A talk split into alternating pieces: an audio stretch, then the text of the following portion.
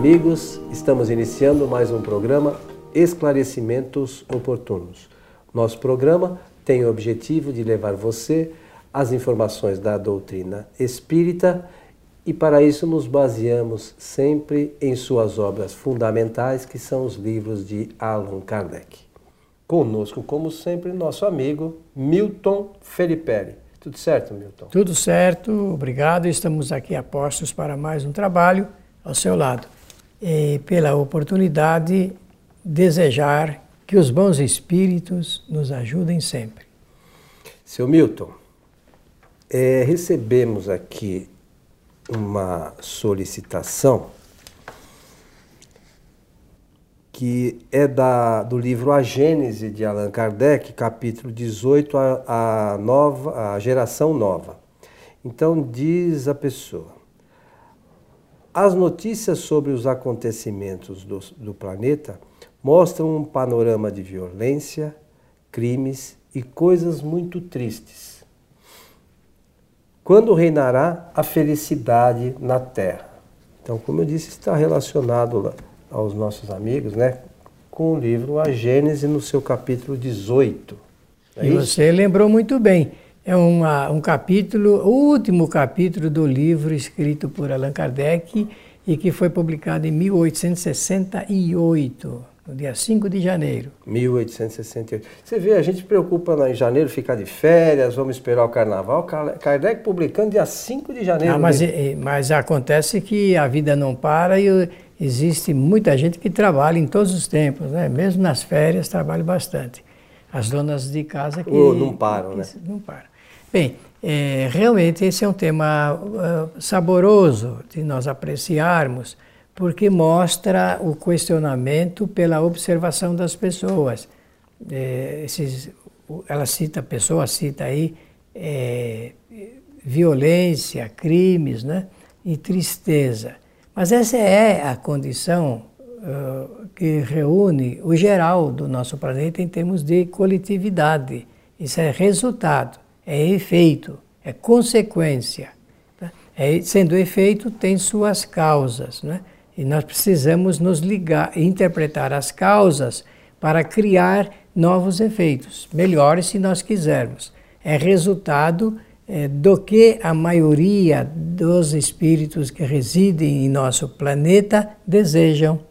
É resultado. Nós não podemos achar que isso é obra de Deus, porque não é. É obra do homem. O homem tem o livre-arbítrio e pode modificar o seu, o seu futuro quando quiser, o seu presente e o seu futuro quando quiser. Então, isso é a primeira coisa que precisa ser dito aqui no nosso programa. Não, Deus não quer que isso aconteça. São os homens que querem que isso aconteça. Não tem nada a ver com Deus.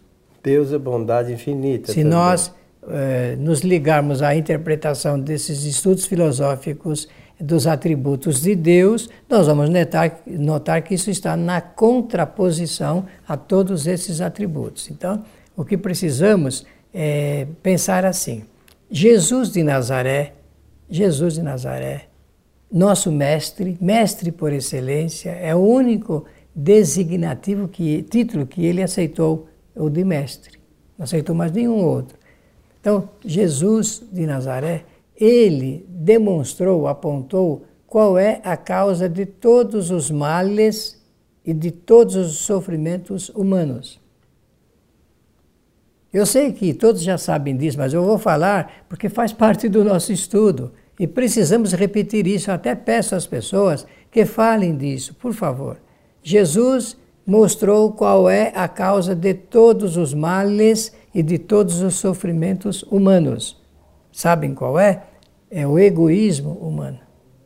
O egoísmo dispara todos os outros é, setores, como do ciúme, da inveja, né? orgulho. do orgulho, é, da raiva, do ódio, dos sentimentos mais, é, das paixões que o homem tem. Tudo os demais é produto do egoísmo. Egoísmo vem de ego, Ismo é o movimento em que o espírito deseja tudo para si e nada ou quase nada para os demais. Então, enquanto gerar esse sentimento, essa forma de pensar no planeta, nós teremos ainda violência, crimes, tristezas em abundância.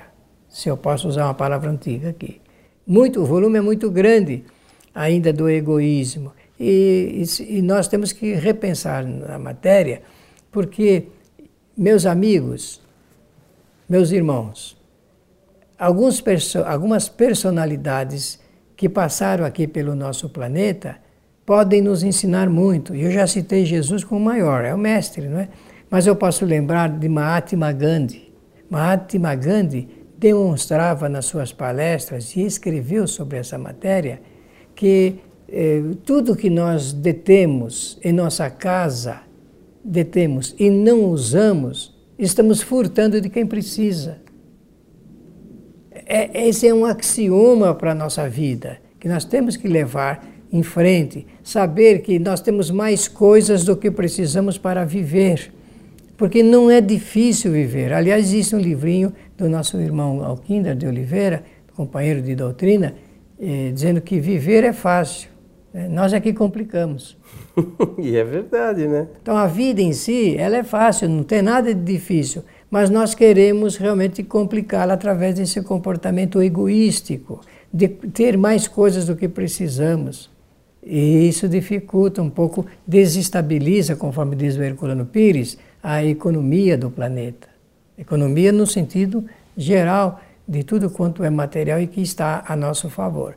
Então precisamos pensar é, de corrigir essa disfunção através de um novo procedimento mudar a forma de pensar. Mas isso decorre da condição nossa, né, é espiritual. Nós estamos ainda num planeta de ah, provas ah, e expiações, e os espíritos que habitam esse planeta têm essa condição. Agora, isso também é, não quer dizer que a gente não possa mudar, né? Existe a lei de progresso e a Terra está inserida nisso. E nós, como espíritos, também estamos inseridos nisso. Então, se a gente está vendo que isso está ruim, o que, que eu, eu vou fazer para melhorar? Porque é, é, a gente se colocar nessa, é, nessa análise do que passa na televisão, isso é muito fácil. E eu? O que eu estou fazendo para que a Terra se transforme num mundo melhor, para quem sabe meus filhos, meus netos, no futuro não tão distante, é, seja um planeta onde não haja tanta violência, tanta desigualdade, é, crimes, né? crimes né? o egoísmo não seja tão exacerbado, tá que essas coisas sejam minimizadas. O que, que a gente faz? É, esse, esse, é o detalhe que nós precisamos é, repor e recompor sempre, não é? termos isso sempre presente, porque se nós não tivermos a ideia de que nós contribuímos com esses crimes e com essas tristezas, esses acontecimentos funestos, demarcados aqui por quem efetuou a pergunta, com certeza nós não teremos ainda a noção do que é a nossa vida, vida no sentido geral, e esta existência que escolhemos para viver em processo de coletividade.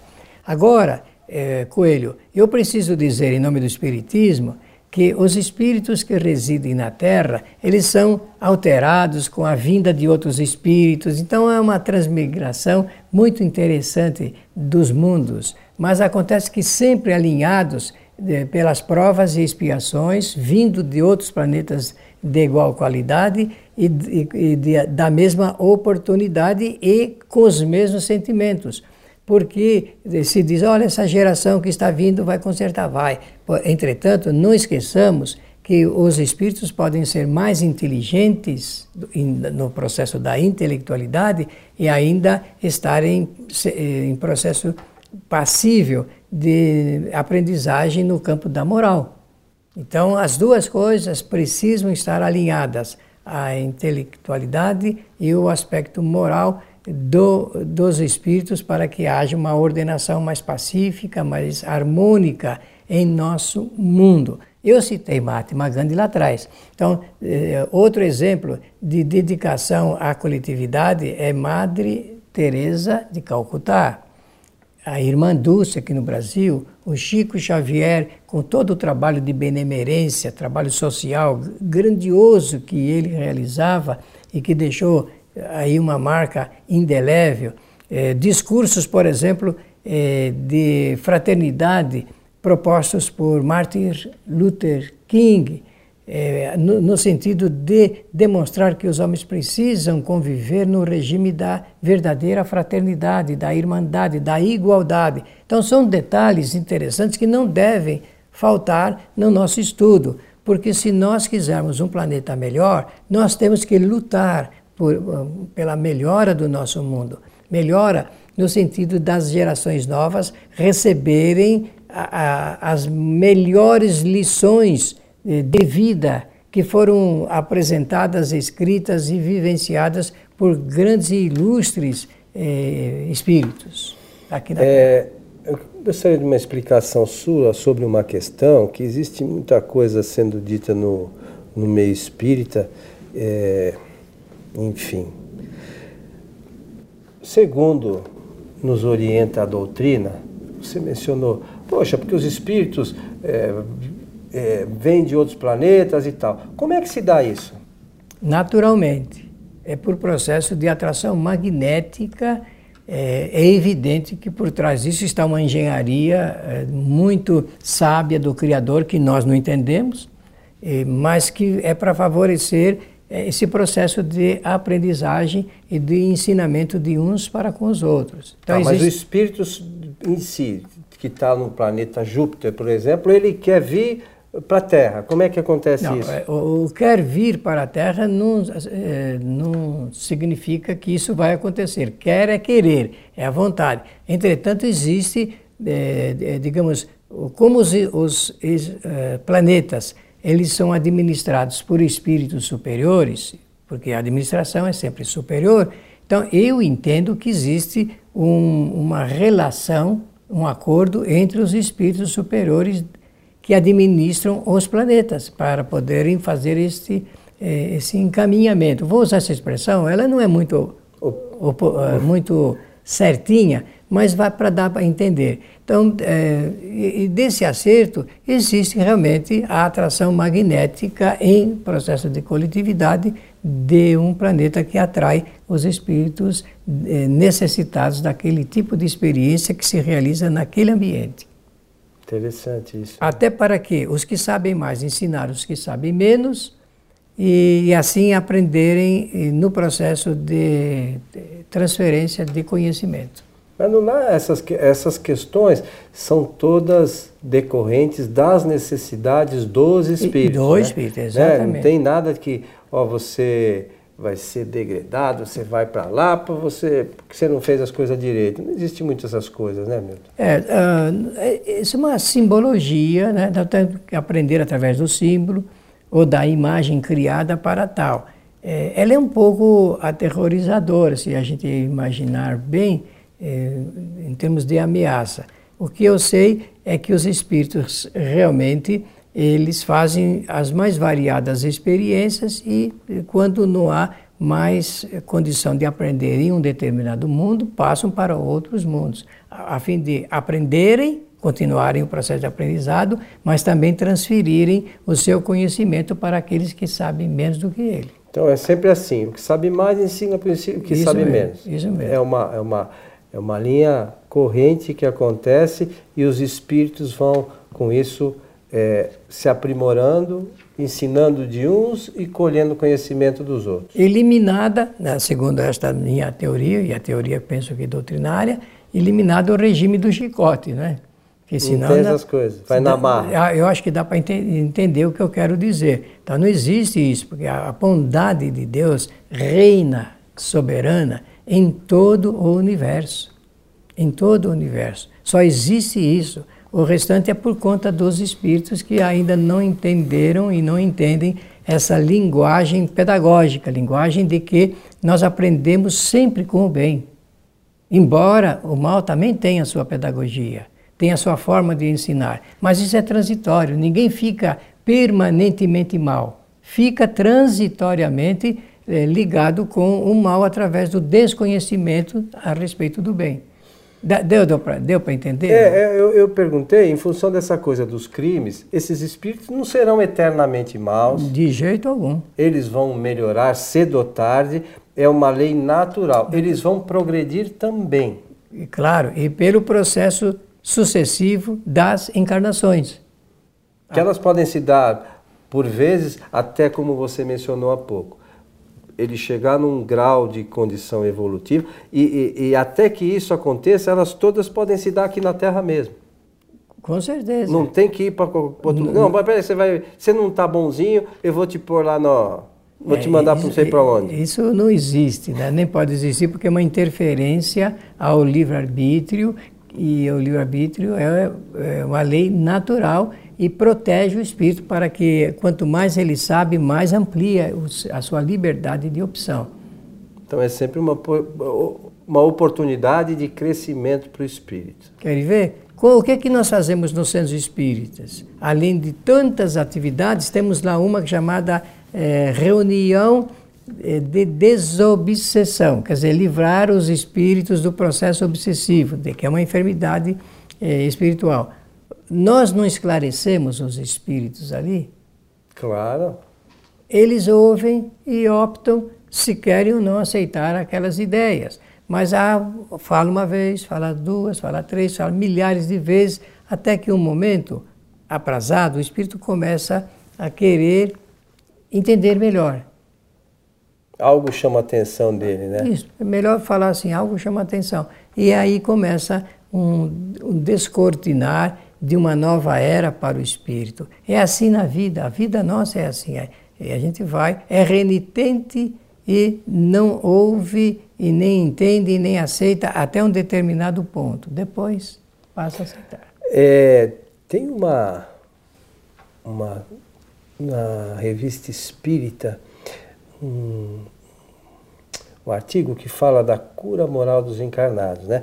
E aí é, é engraçado que lá o espírito, se eu não me engano, é São Luís, que faz o, o relato, com os desencarnados, eles vêm, como você mencionou, vêm na reunião, conversa e tal, é, e aos poucos eles vão aceitando aquilo.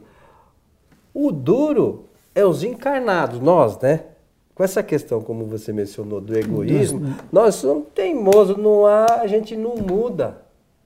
A gente prefere é, ficar sofrendo do que mudar. Não, peraí, eu vou mudar de caminho, aqui não estou tá, não indo bem, eu vou buscar uma, um, uma nova rota para a minha jornada. É, é, engraçado isso, né? Os espíritos falam isso, que os encarnados só, é, são muito mais difíceis de mudar Claro. a forma de pensar e agir do que os desencarnados. É porque realmente a situação deles é mais livre para o entendimento. Assim, nós estamos muito agarrados às coisas do mundo material. E quanto mais agarrado é o espírito às coisas do mundo material, maior dificuldade ele sente em entender, compreender e se desvencilhar dessa situação. É. Então, olha, para entender melhor tudo isso, Fica a sugestão mais uma vez da leitura da do leitura livro do, capítulo, do, do livro A Gênesis, em seu capítulo 18, a geração nova. É isso, meu amigo? É, Kardec faz uma reflexão filosófica muito apropriada e com base, inclusive, em comunicações de espíritos também. É muito interessante. Meu amigo Milton, é, temos mais um minutinho, mas estamos chegando ao final de mais um programa. E eu queria que você falasse da importância, rapidamente, da importância da leitura das obras de Kardec para a compreensão geral é, das questões espíritas. Olha, desde que nós começamos aqui o nosso programa Esclarecimentos Oportunos e começamos a falar dos benefícios do conhecimento espírita, nós temos recebido depoimentos fantásticos de pessoas que não conheciam e passaram a ler e estudar as obras de Allan Kardec. Muitas é, inclusive mostrando um certo grau de dificuldade, porque tudo depende da uh, cultura, origem da pessoa, mas pouco a pouco a pessoa vai compreendendo. O, a grande maioria eh, fica gratificada por ler e entender o que está ali contido na exposição feita por Kardec com base nas orientações dos espíritos superiores Então, isso tudo é, é uma, compõe uma doutrina nova que vai pouco a pouco iluminando a consciência humana através desse proje dessa projeção de uma nova luz do conhecimento.